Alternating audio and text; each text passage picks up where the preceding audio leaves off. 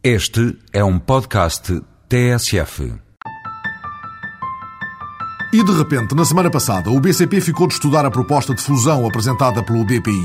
Fernando Ulrich explicou que a operação, não tendo de ser amigável, era tudo menos hostil. Se a administração do BCP o aceitar, o processo pode estar concluído em três meses e Ulrich afirma-se pronto a liderar uma nova instituição com centro de decisão nacional que poderá chamar-se Millennium BPI. Com esta proposta pretende-se a criação de um banco português independente multidoméstico e com o centro de decisão em Portugal. Sobre o projeto de Ulrich, o ministro Teixeira dos Santos não quis ir além da afirmação de um discreto acompanhamento. Estamos aqui perante uma uh, solução que surge do mercado e vamos acompanhar e ver como é que os agentes envolvidos e diretamente envolvidos uh, dão seguimento a esta questão. O Governo uh, mantém-se atento, não tendo que intervir, obviamente, nem deve intervir numa matéria desta natureza. Foi isto na semana em que a ajuda acendeu holofotes para a exposição dos Quesares. 600 peças do Hermitage na Galeria de Dom Luís até fevereiro e nos dois minutos em que a repórter Angela Braga a percorreu na rádio.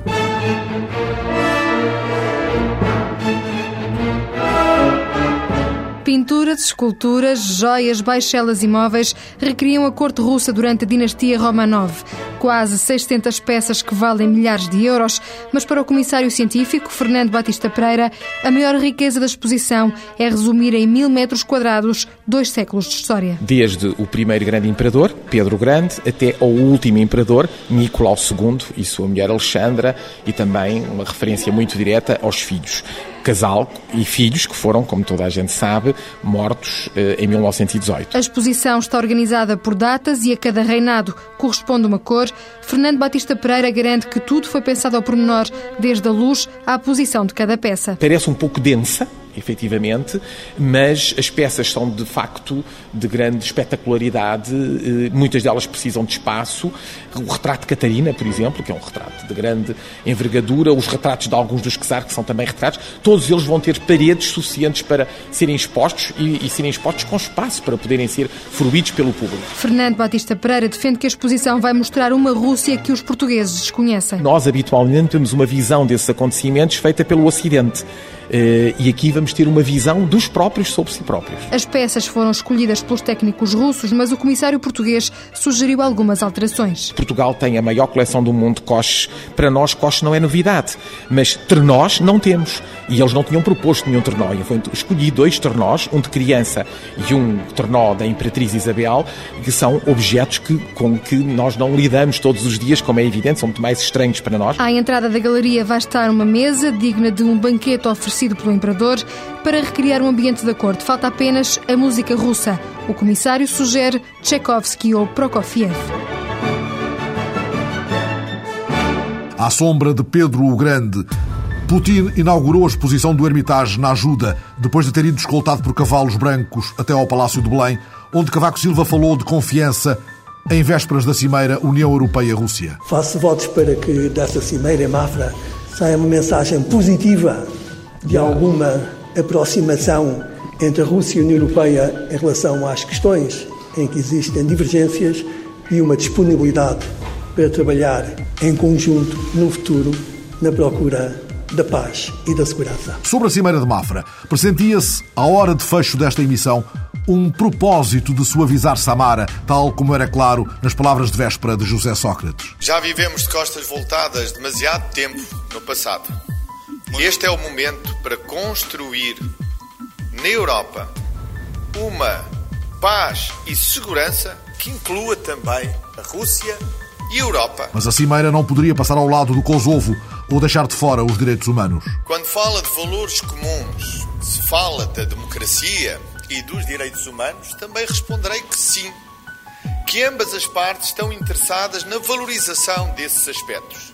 E, e o que é importante para não contaminar irresponsavelmente uma relação é que ninguém comece por querer dar lições, seja a quem for. E Putin, recebido em Belém por Cavaco, deixou para a tradução votos de uma atmosfera distendida. E я очень рассчитываю на то, что доброжелательная атмосфера, которую создали наши хозяева и которыми характеризуются двухсторонние отношения. A pompa e a circunstância de uma cimeira de rotina enquanto não correm no Volga as águas de março. A semana passada, o Parlamento Europeu atribuiu o prémio Sakharov ao advogado sudanês Salim Mahmoud Osman. É um tributo a quem sempre denunciou e combateu, correndo riscos, os abusos cometidos contra a população sudanesa. Uma voz contra o crime do Darfur, premiada a partir de uma proposta do eurodeputado Ribeiro e Castro. Honrado por ter contribuído para o conhecimento da, da luta e do esforço de Salim Mahmoud Osman e, portanto, podermos acrescentar à compreensão do complexo e duríssimo drama do Darfur eh, mais um ângulo e que esperemos que seja um ângulo decisivo é o ângulo da gente que sofre. A justiça de um prémio atribuído pelo Parlamento Europeu, a cuja tribuna subiu a semana passada José Sócrates, disposto a acordar a malta. Por favor, acordem para a realidade. O mundo já disse qual foi a sua conclusão sobre o tratado. A Europa ficou mais forte. A semana passada ficámos à escuta dos ecos de uma entrevista do Procurador-Geral da República ao Sol. Aprovada por unanimidade a ida de Pinto Monteiro à primeira comissão, a requerimento de Nuno Melo, do CDS. Teremos o Procurador terça-feira no Parlamento e o Ministro da Justiça no dia seguinte. Eu estou disponível. Se a Assembleia da República decidir que tem interesse ouvir o Procurador, vou à Assembleia da República. Se que não tem interesse, não vou. A audição foi pedida pelo CDS com caráter de urgência, na sequência da perturbação causada na sociedade portuguesa por aquilo a que o deputado Nuno Melo chama a coragem do Procurador. O Procurador-Geral da República teve a tremenda coragem de assumir na primeira pessoa aquilo que muitos outros, nomeadamente ao nível de poder político, nos últimos anos vêm especulando e sobre um assunto relativamente ao qual vem seguramente temendo. O Procurador-Geral da República não disse o que disse certamente numa entrevista privada. Disse o que disse, consciente do que disse e sabendo das consequências do que disse. Já o socialista Ricardo Rodrigues desvalorizou a entrevista e a polémica. É uma entrevista do teor privado, que quando ele era criança, como cresceu, onde estudou, os seus hobbies, e depois, de vez em quando, mete uma pergunta de natureza profissional ou de natureza das suas funções. Mas a semana foi cheia de frases exaltadas, como esta de José Miguel Júdice, sobre a coragem do Procurador. O Procurador da República teve a grande coragem de dizer que o rei vai nu. Toda a gente sabe que há escutas ilegais em Portugal. Toda a gente sabe que o Ministério Público, como eu disse muito durante o tempo em que fui bastonário, não é uma estrutura hierarquizada, não funciona como tal. E aos que insinuaram lapsos nas palavras de Pinto Monteiro, respondeu o bastonário Rogério Alves. O Sr. Procurador-Geral da República é uma pessoa muito arguta, muito inteligente, muito experiente e, portanto, uma pessoa com estas características não comete esse tipo de lapsos. O que está aqui em causa, do meu ponto de vista, é realmente um sinal corajoso até. Um sinal corajoso que é dado para o exterior para que quem tem responsabilidade nesta matéria, de uma vez por todas, se pronuncie sobre ela. No mesmo sentido, o juiz desembargador Eurico Reis. Tanto quanto eu conheço o Sr. Conselheiro Pinto Monteiro, ele não é dado a lapsos de língua. Não é dado a lapsos. Ele não é dado a lapsos. Portanto, o meu entendimento, aquilo que eu interpreto as palavras é mesmo isso. É para, portanto, para, uh, enfim, desculpem a expressão tão violenta, arrebentar a casca uh, que está, portanto, enfim, que está completamente cristalizado. Uh, completamente não, mas está muito cristalizado, portanto ele está portanto, a romper a casca e a obrigar as pessoas com legitimidade para decidir o sistema, que são os deputados, a pensarem isto e, e, a deixarem de varrer o problema para debaixo, da, para debaixo do tapete. E o presidente da Associação de Juízes pela Cidadania, o juiz Rui Rangel, considerou que Pinto Monteiro quis apontar a existência de um universo de escutas ilegais e o Estado tem de dizer uma palavra. Gostava que o Estado esclarecesse os cidadãos se isto é ou não admissível. Na própria entrevista, o Sr. Procurador deixa também essa alerta. Não sei como é que as escutas são feitas pela PSP, não sei como é que as escutas são feitas pela GNR. A Polícia Judiciária é uma polícia preparada, formada, com formação específica para a área de investigação criminal. Hoje a PSP e a GNR também têm fatias de competência na área da investigação criminal muito grandes. Portanto, eu não sei como é que essas escutas são feitas. Mesmo com este pano de fundo, o dirigente social-democrata Luís Fontoura considerou não fazer sentido a audição de Pinto Monteiro nem a do ministro. Não percebo porquê, quando ir ao Parlamento prestar esclarecimentos sobre isso. Tanto o Procurador como o Ministro da Justiça. Exatamente, nem percebo sequer que com o Ministro da Justiça tem a ver com a entrevista do Sr. Procurador-Geral da República. Portanto, para não existir dúvidas, eh, professor Luís Fontoura, o PSD considera que não faz sentido que nem o Ministro da Justiça nem o Procurador-Geral da República vão uh, ao Parlamento. A menos que no decorrer, enfim, desta onda que se está a levantar, apareçam dados novos que nos obriguem a alterar a posição. Mas neste momento a posição do PSD é esta. E Luís Filipe Menezes A seu tempo tomaremos posição. O PSD vai tomar posição sobre este assunto, mas mais de uma forma mais substantiva ligada à problemática eh, em questão. Em relação à questão das escutas, vamos tomar posição. Não vamos abrir uma querela para colocar neste momento em causa a figura do procurador, que, em nosso entender, deve ser preservada. A semana passada, depois de 72 voos cancelados na terça-feira, o Sindicato dos Pilotos desconvocou a greve na madrugada de quarta para quinta. A TAP avaliou prejuízos de 3 milhões de euros e já não foi a tempo de evitar os encargos de um plano B, enquanto o ministro Mário Lino reforçava a disponibilidade para o diálogo sem reservas. Penso que a questão principal é que as partes entenderam que, de facto, o momento em que estávamos era um momento de discutirmos e de aprofundarmos os problemas e não um momento de dar as, as discussões por terminadas e se passar a uma fase de greve. Aprovado apenas com os votos do PS, o novo Estatuto do Aluno mereceu de Paulo Portas a classificação de erro histórico. O líder do CDS apelou ao Presidente para que não deixe passar o diploma. Não apenas votaremos contra, como, obviamente, tentaremos explicar o que está em causa e, e, e, acreditamos que alguém possa travar este estatuto se ele vier a ser votado na generalidade uh, final, uh, como foi hoje na Comissão. Foi a semana passada, na expectativa de uma conversa acabada entre o PCP e Luísa Mesquita, acusada pelo secretário-geral de não respeitar os compromissos assumidos com o partido ao recusar-se a abandonar o Parlamento, a deputada rebelde corre o risco de expulsão. Para Luísa Mesquita, contudo, trata-se já de saber de quem é a cadeira. O PCP não é dono dos lugares do Parlamento. O PCP é dono dos lugares onde se sentam os seus nem é dono dos lugares onde se sentam os seus deputados. Portanto, há muitos lugares neste Parlamento que não estão totalmente ocupados e, naturalmente, que eu terei o um lugar no Parlamento por onde fui eleita como deputada em 2005. Entretanto, Luísa Mesquita continua no seu posto. Aquilo que eu vos vou dizer é que a minha decisão relativamente a 2006 se mantém.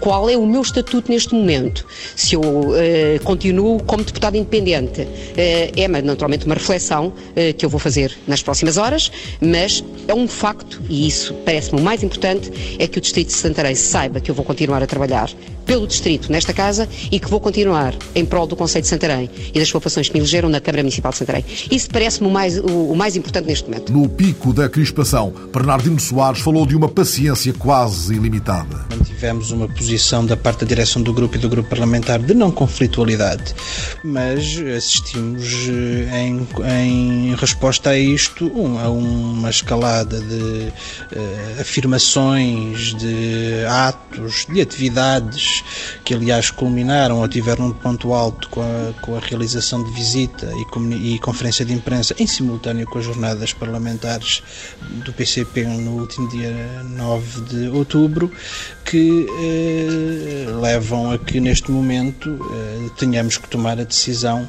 de retirar a confiança política à deputada Luísa Mesquita. É uma decisão do secretariado do PCP eh, e que não tem a ver só com o grupo parlamentar, mas também com a sua situação de vereadora na Câmara de Santarém. A semana passada teve em redor do Parlamento outras altas tensões, outras muito altas tensões. Temos uma média de, sei lá, 90, 90 e tal postos de alta tensão, o que achamos que isso prejudica muito. Temos uma média de 80, 80 pessoas oncológicas, não é? Com cancro, e isso penso eu que afeta mais, puxa mais, desenvolve mais rápido. Aquilo, mesmo a nível de televisão, eh, às vezes quer-se ver um canal qualquer, quase não se consegue, porque a radiação é muito forte. Telemóveis têm interferências, tudo isso. Uma luta contra os altos postes, enquanto é tempo, na semana em que o relógio do arco da Rua Augusta voltou a trabalhar, às 12 badaladas do meio-dia, certinhas com o relógio do repórter José Milheiro. As horas passam por cima de gente apressada ou com o tempo todo para perder. As horas voltam a bater na Rua Augusta. O relógio do arco remonta ao século XIX e foi o fundador da escola de relojoaria da Casa Pia que pôs as horas à vista do povo.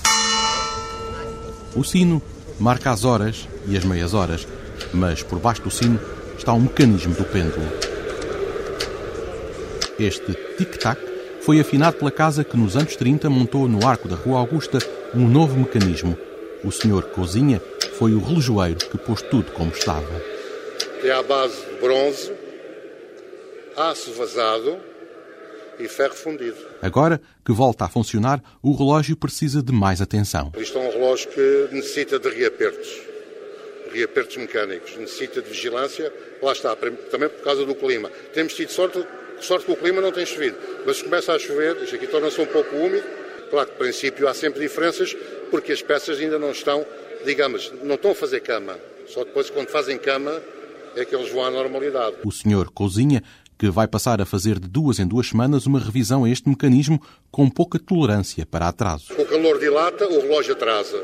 O frio contrai, adianta. E é aí que nós temos que retificar o relógio. Temos que dar um bocadinho de subida ou descida no pêndulo. Se o pêndulo estiver muito subido, a oscilação uh, avança mais, o tic-tac é mais rápido, adianta. Se o peso baixar, o tic-tac é mais lento, ele atrasa. E é nessa diferença de dilatação que há a diferença do tic-tac, há a diferença de tempo e aí temos de estar atentos. O pêndulo da Rua Augusta dentro do arco que agora mostra as horas e os minutos e dá a ouvir as horas certas. As horas certas no relógio do arco da Rua Augusta, o arco de um longo tempo português, tantas vezes suspenso, tantas vezes perdido, a semana passada.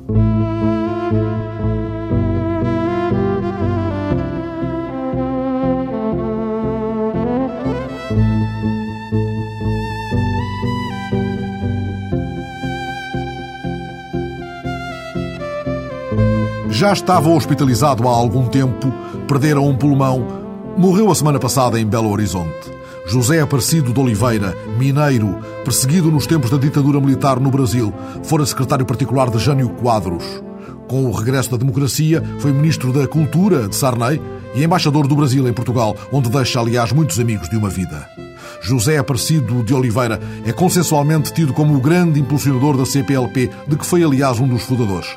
Por isso, pedi ao atual secretário executivo da CPLP, o diplomata cabo-verdiano Luís Fonseca, que partilhasse nesta emissão um pouco da memória que guarda do mineiro afetuoso que conheceu apenas há seis meses, quando fez questão de o visitar já doente no Brasil. Ele foi extremamente simpático, apesar de doente, resolveu oferecer-me uma recepção para que convidou várias personalidades culturais e políticas do Rio de Janeiro e tive de facto a agradável eh, surpresa de conhecer um homem verdadeiramente profundo nas suas convicções e na, na, vontade de que ele sempre manifestou de ver esta comunidade ser um mundo dos países de língua portuguesa, não só unidos pela língua, mas também por valores comuns, para a sua identidade cultural que ele sempre defendeu. Luís Fonseca é um entusiasta da ideia de que os textos de Aparecido de Oliveira venham a merecer uma edição digna, que se constitua, aliás, como peça importante da homenagem que os ministros dos Negócios Estrangeiros do CPLP lhe pretendem prestar na próxima reunião de 2 de novembro. Certamente, eh, obviamente, nós muito gostaríamos que essa homenagem lhe fosse feita em vida. Aliás, estava prevista para ser feita em vida, porque a reunião do Conselho de Ministros estava hum, marcada para julho. Infelizmente, as agendas dos ministros obrigaram a que ela fosse adiada e, agora vai ter que ser uma, uma homenagem póstuma. E nós combinamos na altura, falei com ele e ele aderiu completamente à ideia de se organizar esta, os seus escritos sobre a CPLP. Na mesma ocasião, tive a oportunidade de conversar com o presidente Sarney, que se ofereceu inclusivamente para fazer a apresentação desses, desses escritos. Mantém-se bem essa ideia, então? Vai ser realizada. É uma com o Sarney? De...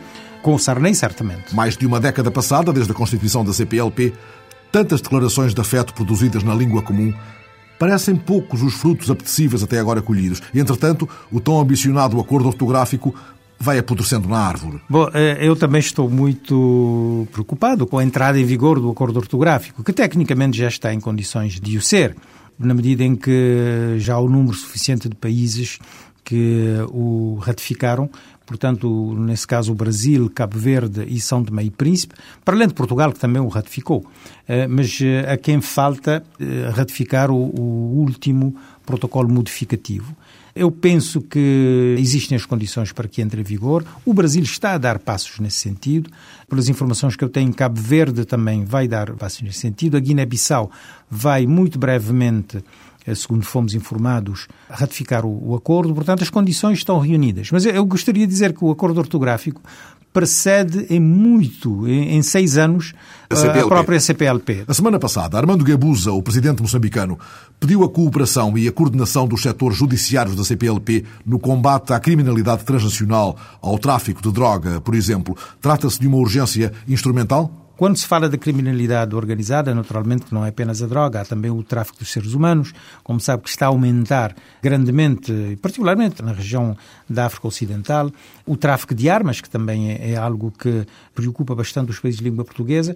Eu penso que esta é uma área de cooperação que vale a pena, de facto, implementar, que vale a pena, digamos, encorajar, na medida em que é também uma forma de fazer com que os cidadãos se sintam também mais próximos. Há também um pedido recente à, à União Europeia para que eh, possam ser perdoadas as dívidas dos países mais eh, fragilizados eh, em África.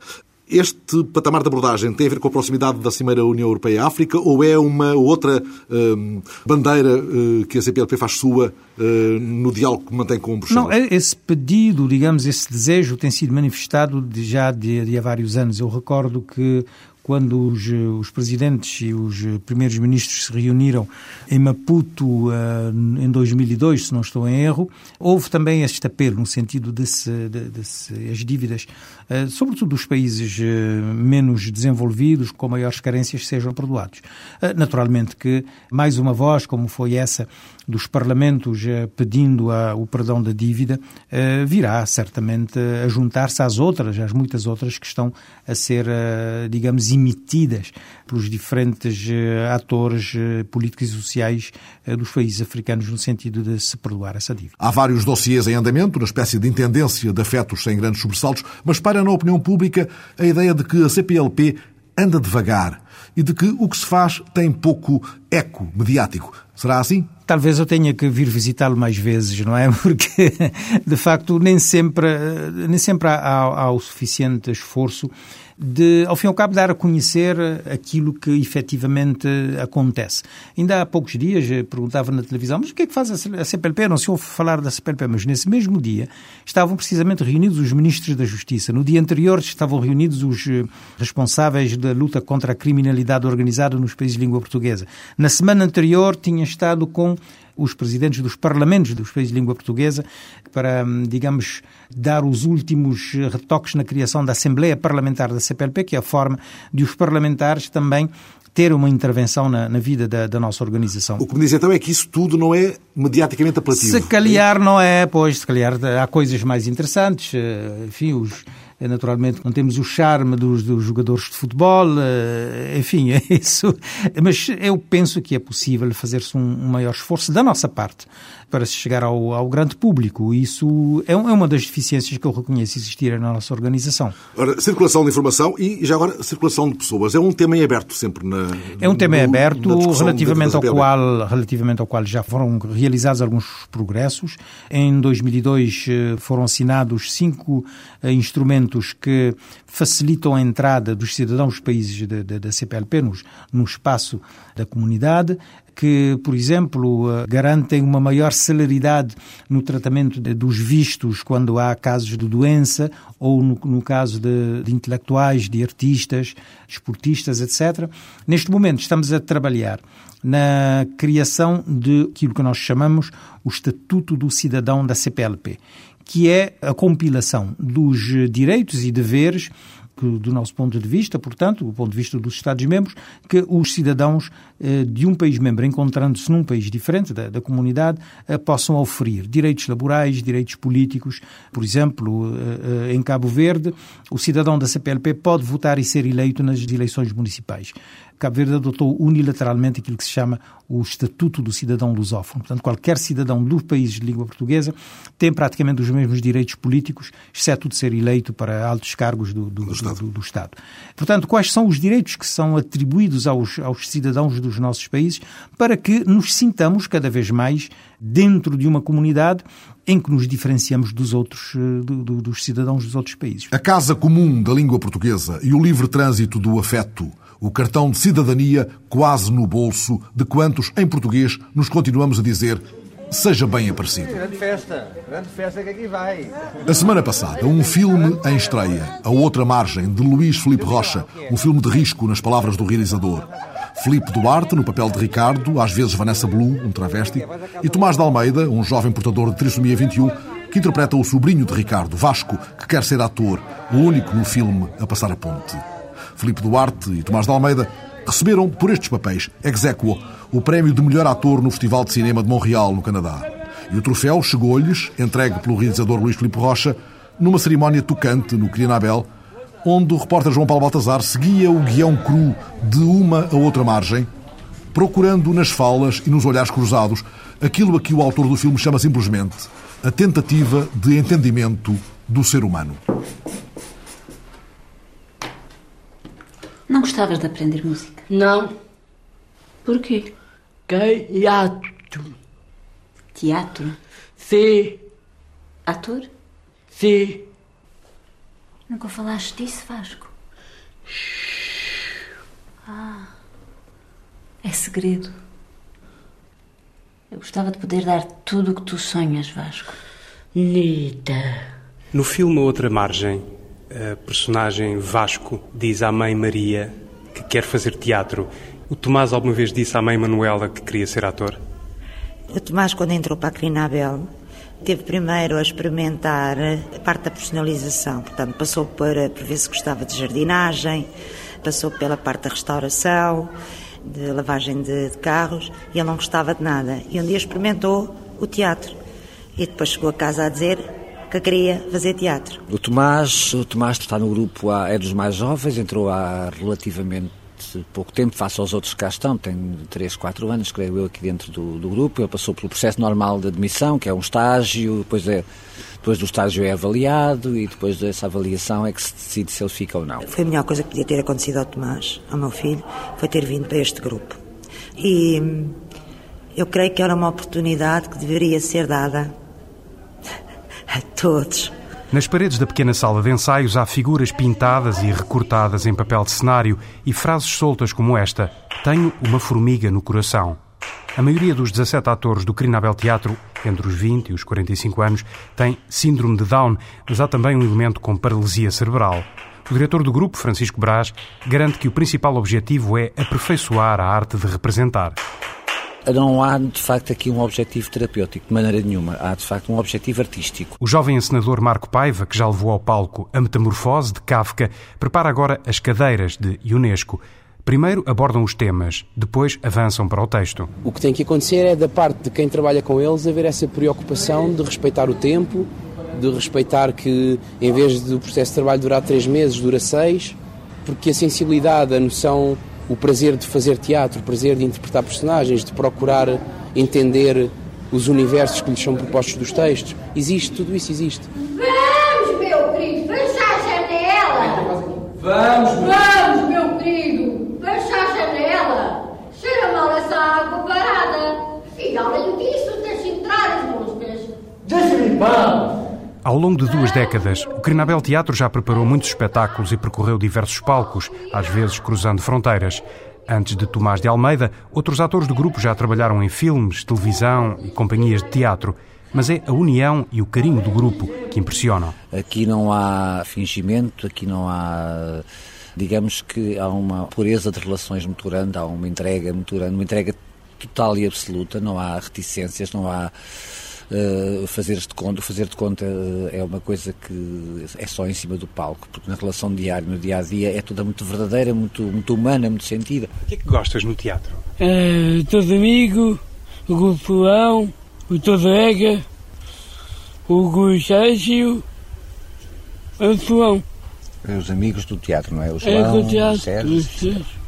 E só gostas dos amigos, não gostas de fazer nada? Gostas de representar? Muito, Muito. Muito, sim. Gostaste de fazer o filme? Muito, muito. Sim. É muito diferente do teatro? Ah, sim. É. Porquê é que é diferente? Muita gente? As luzes. As luzes. As luzes. O. o- Câmara. A daba. A câmara. A câmara. Mais. E mais. E quem é que dava as ordens? Quem é que mandava? O Luís. Luís. Rocha. Como é que ele É. dizia, para começar? Como é que era? Ação. Ação. Quando acabava, como é que ele dizia? Eh, Cota. Corta. Foi divertido? Sim, sim. Mas foi duro, não foi, Tomás? Foi, foi. O que é que custou mais? Uh, que é, era muito. À noite? Ótimo. À noite era, era duro, não era? É. Quando o Tomás tinha sono. É. Quando tinhas que representar à noite? Sim, sim. Ficavas cansado? Foi de água. De água e mais. É cheia. E café. Água, café, e assim, e assim. Coca-Cola. Coca-Cola. E fingias que fumavas? Ah, é, filme.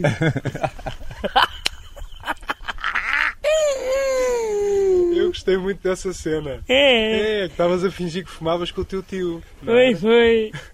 Onde é que era? Na esplanada, não era? Era. Estavas É. na, na, na esplanada quando saiu É em. Amarante, não foi? Foi, foi. Bonito Amarante? Muito, muito. É. Tivemos lá três semanas, não foi, Tomás? Foi, foi, Três semanas em Chiquinho. Amarante. Tomás de Almeida partilhou com Filipe Duarte o prémio de melhor interpretação masculina atribuído no Festival Internacional de Cinema de Montreal. Ainda antes da estreia do filme A Outra Margem, o realizador Luís Filipe Rocha entrega-lhes as estatuetas, um dia de festa no Crinabel Teatro. Vamos então proceder à, à entrega pública do- dos prémios de interpretação ao Filipe Duarte e ao Tomás, que é para isso que aqui estamos, para celebrar. E, portanto, eu queria chamar ao palco o Filipe e o Tomás.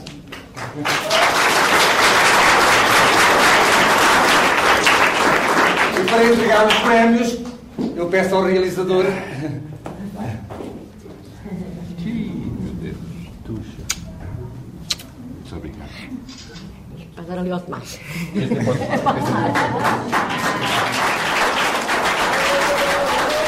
Palmas para Filipe Duarte e para Tomás Almeida, atores em estado de graça, e para Ricardo, às vezes Vanessa Blue, e para Vasco, o único que passou a ponte para a outra margem. E agora, Alma até Almeida, onde a repórter Maria Miguel Cabo visitou a semana passada a casa inaugurada no fim do verão, mas que só agora vai podendo acolher quantos procurem os mais bem guardados segredos de uma história entre muralhas. Em bom rigor, podemos dizer que a repórter da TSF foi, a semana passada, abrir as portas do novíssimo Centro de Estudos da Arquitetura Militar, em Almeida. Entrada original da Fortaleza em Estrela, as portas de Santo António acolhem o Centro de Estudos de Arquitetura Militar. O espaço histórico, já inaugurado, espera apenas os últimos preparativos. Aqui, em breve, responde-se às tantas perguntas de quem visita Almeida. Porquê que é em forma de estrela? Porquê que as, as portas são duplas? Ou porquê que a estrutura da porta é abobadada? Ou porquê que o castelo já não existe? Sabe que houve uma explosão, mas quando foi, como foi, o que é que aconteceu? Porquê que não tem muralha medieval? Eh, O que é que aconteceu à muralha? Eh, Porquê que as casas nobres têm esta estrutura e não têm outra? Paula Souza, historiadora da Câmara Municipal, define os objetivos do centro ancorados na história viva de Almeida. É explicar o que é uma fortaleza, para que servia e porque é que Almeida é especial e porque é que a arquitetura militar em Almeida, por estar muito bem conservada, deve ser vista e contemplada. A maqueta no centro da sala permite essa contemplação. Seis baluartes, seis revelins, cruzam-se num abraço perfeito à malha urbana, sem cicatrizes nem sinais de modernidade. Almeida, parada no tempo, pronta para a guerra. E está, não é? Almeida tem-se vindo a debater com muitas guerras, não é? Especialmente com a interioridade. Mas que tem que ultrapassar e acho que é eh, com, com esta divulgação que se pretende fazer do que é arquitetura militar e chamar pessoas, venham nos conhecer e venham aos nossos espaços, que a Almeida pode sair deste, da muralha, não é? Da muralha para o mundo, o cartão de visita da vila tem a marca militar, a máquina de guerra que nasceu no século XVII e ultrapassou as estruturas defensivas da época medieval, impotentes perante as novas armas de fogo. O imperativo da defesa nacional resvalou então para o espaço civil e tornou a Almeida no modelo de sobriedade. São edifícios práticos, sólidos, bem construídos, de boa traça, mas de pouca exuberância decorativa. Num passeio pela vila, os sentidos impressionam-se com a austeridade. Paramos na Praça Casimiro Matias. Aqui, nesta casa em frente, planta retangular, a elegância é subtil. As pilastras em pedra, as molduras das janelas, estes aventais. Este avental, embora possa dar uma riqueza construtiva, uma nota de riqueza construtiva à casa, é uma coisa sóbria. Os aventais podiam ser recortados, não é? podiam ser mais alongados, pingados, mas não, são retos. É tudo muito sóbrio, porque é uma casa de um militar, não é? De um brigadeiro. Seguimos até às Casamatas, futuro Museu Militar de Almeida. Bunker da época moderna, há nas 20 salas subterrâneas ventiladas um sistema inovador de escoamento das águas. Espaço úmido, escuro, sombrio, pérola da arquitetura militar. Foi onde se refugiou, onde se refugiava a população em caso de ataque, não é? no século XVIII e depois no século XIX. Inclusive serviram ainda de prisão durante as lutas liberais também. Pelo menos que havia aqui muita população, inclusive civis e militares e doentes e feridos. Do castelo ao picadeiro del rei, da Câmara ao Tribunal, do convento ao quartel, Almeida é uma referência no estudo da construção militar. Porque é um exemplo muito bem conservado. Ainda podemos ver muita coisa no seu estado original. É, é muito puro, é muito genuíno ainda. E os espanhóis gostam de Almeida, principalmente por isto, porque tudo ainda aqui é muito genuíno e vêm cá para saber, para ver como foi, como é construído, o que é que tem de interessante, o que é que eles podem ver aqui, que se calhar em Cidade Rodrigo, também é uma fortaleza abalartada, se calhar já não se vê tão bem aqui. Pronto, esta explicação ainda está nas pedras, não é? Já que no fundo são mais importantes que os livros. Os livros são muito importantes, mas o património é como se respirasse história, Almeida. Ah, sim, pois, isso é, isso é. pois, acho que isso é, e é, acho que é por isso que Almeida faz a delícia dos historiadores vêm muitos historiadores, professores universitários, de história sobretudo, e pessoas ligadas hum, a esse gosto. Ana Paula Almeida dirige a pousada Senhora das Neves, no centro histórico da vila. Por aqui vê passar ao longo do ano um turbilhão de turistas. Temos um grupo de ingleses que vêm normalmente duas vezes no ano, que têm até já marcado para janeiro de 2009, imagina e, e vêm visitar campos de batalhas e tudo o que é arquitetura abaluartada, fortalezas, castelos. Eh, é um nicho de mercado que começa a ter a sua implantação. É importante que esses visitantes descubram cada ano, ou cada vez que nos visitam, coisas novas. António Batista, presidente da Câmara de Almeida, reconhece que o Centro de Estudos de Arquitetura Militar é uma arma no trilho do turismo cultural. No próximo ano, a vila acolhe ainda um centro Centro de Investigação Histórica com arquivo alargado e documentos únicos. As pessoas vão ter oportunidade de uh, ter acesso a documentos que nem sequer estão na Torre do Tombo, que são únicos. Que ter, vamos procurar recolher, uh, uh, inclusive junto de alfarrabistas, há, muito, há muitos documentos que uh, estão, andam quase perdidos e que lhe é dado pouco valor quadros, manuscritos, eh, eh, planos de batalha, planos de combate. A aposta nos protocolos é o próximo passo da autarquia, que pretende criar parcerias com a Universidade da Beira Interior, o Instituto Politécnico da Guarda e a Universidade de Salamanca. A estrela de 12 pontas, tantas vezes perdida, tantas vezes tomada. Praça forte da memória para as batalhas por haver, que tantas são, fazendo de todas as raias o centro do mundo. Eis do que se faz uma emissão de rádio na semana em que Skin, uma nova canção contra o racismo, surgiu em CD single, editado em Inglaterra, e foi correndo no YouTube, com tantas vozes em fundo, entre elas, aqui anotadas por Miguel Fernandes, as dos craques do Chelsea, Essien e Drogba. My name is DJ Drogba. I was born in Africa. My name is Michael Essien. I was born in Accra, Ghana. As duas estrelas africanas do Chelsea juntaram-se ao grupo inglês Wills and Willing para a gravação de um tema que pretende ser um símbolo na luta contra o racismo. Skin, Pele, é a canção já editada em CD single a que o Costa Marfinense Didier Drogba e o ganês Michael Essien dão a cara e a voz nos coros e que aparece como uma das iniciativas da Semana de Ação do Chelsea no combate ao racismo.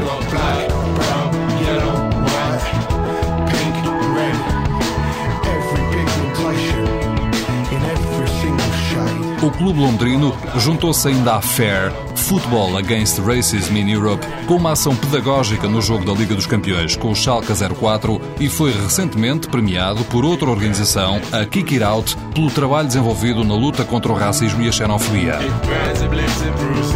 Seguindo o exemplo de outros futebolistas ingleses, como foi o caso de Glenn Hoddle e Chris Waddle, que em 1987 lançaram como duo pop uma música chamada Diamond Lights, os futebolistas do Chelsea tentam, através da música, chamar a atenção para o racismo e, ao mesmo tempo, com o dinheiro da venda dos discos e dos downloads, oferecer fundos para uma organização de caridade, a Click Sargent.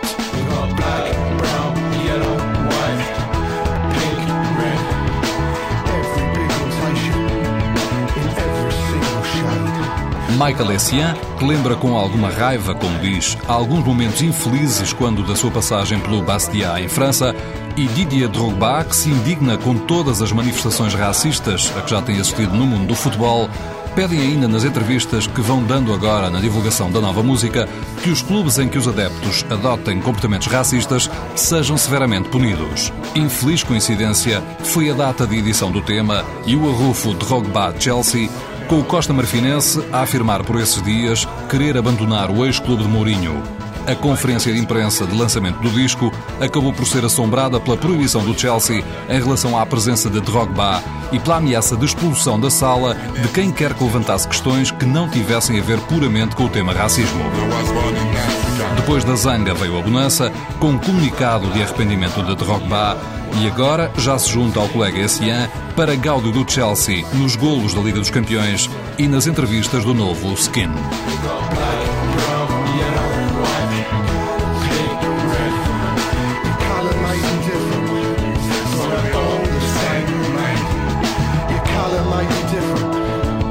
Skin, uma canção à flor da pele, um drible ao racismo que trauteamos como se lhe apuséssemos assinatura.